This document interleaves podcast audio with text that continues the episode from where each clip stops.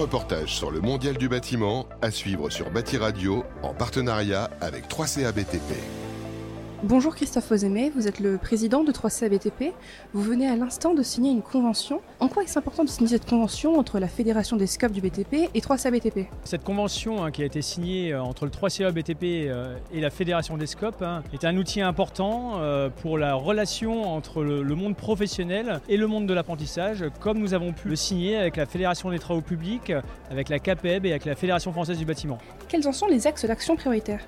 De se voir régulièrement pour comprendre les objectifs de la Fédération des SCOP et pour voir sur quel champ on peut les accompagner par rapport au plan stratégique qui sera mené entre 2022 et 2025 au niveau du 3CA BTP. En quoi est-ce important de mobiliser les expertises du 3CA BTP au profit des entreprises coopératives du BTP la vocation du 3CA BTP, c'est bien l'ingénierie de formation. Tout naturellement, les fédérations des SCOP ont besoin de cette expertise pour cibler, pour référencer les formations de demain. Et donc, il y a un accompagnement naturel qui se fera dans les prochains mois avec la fédération des SCOP et le 3CA BTP.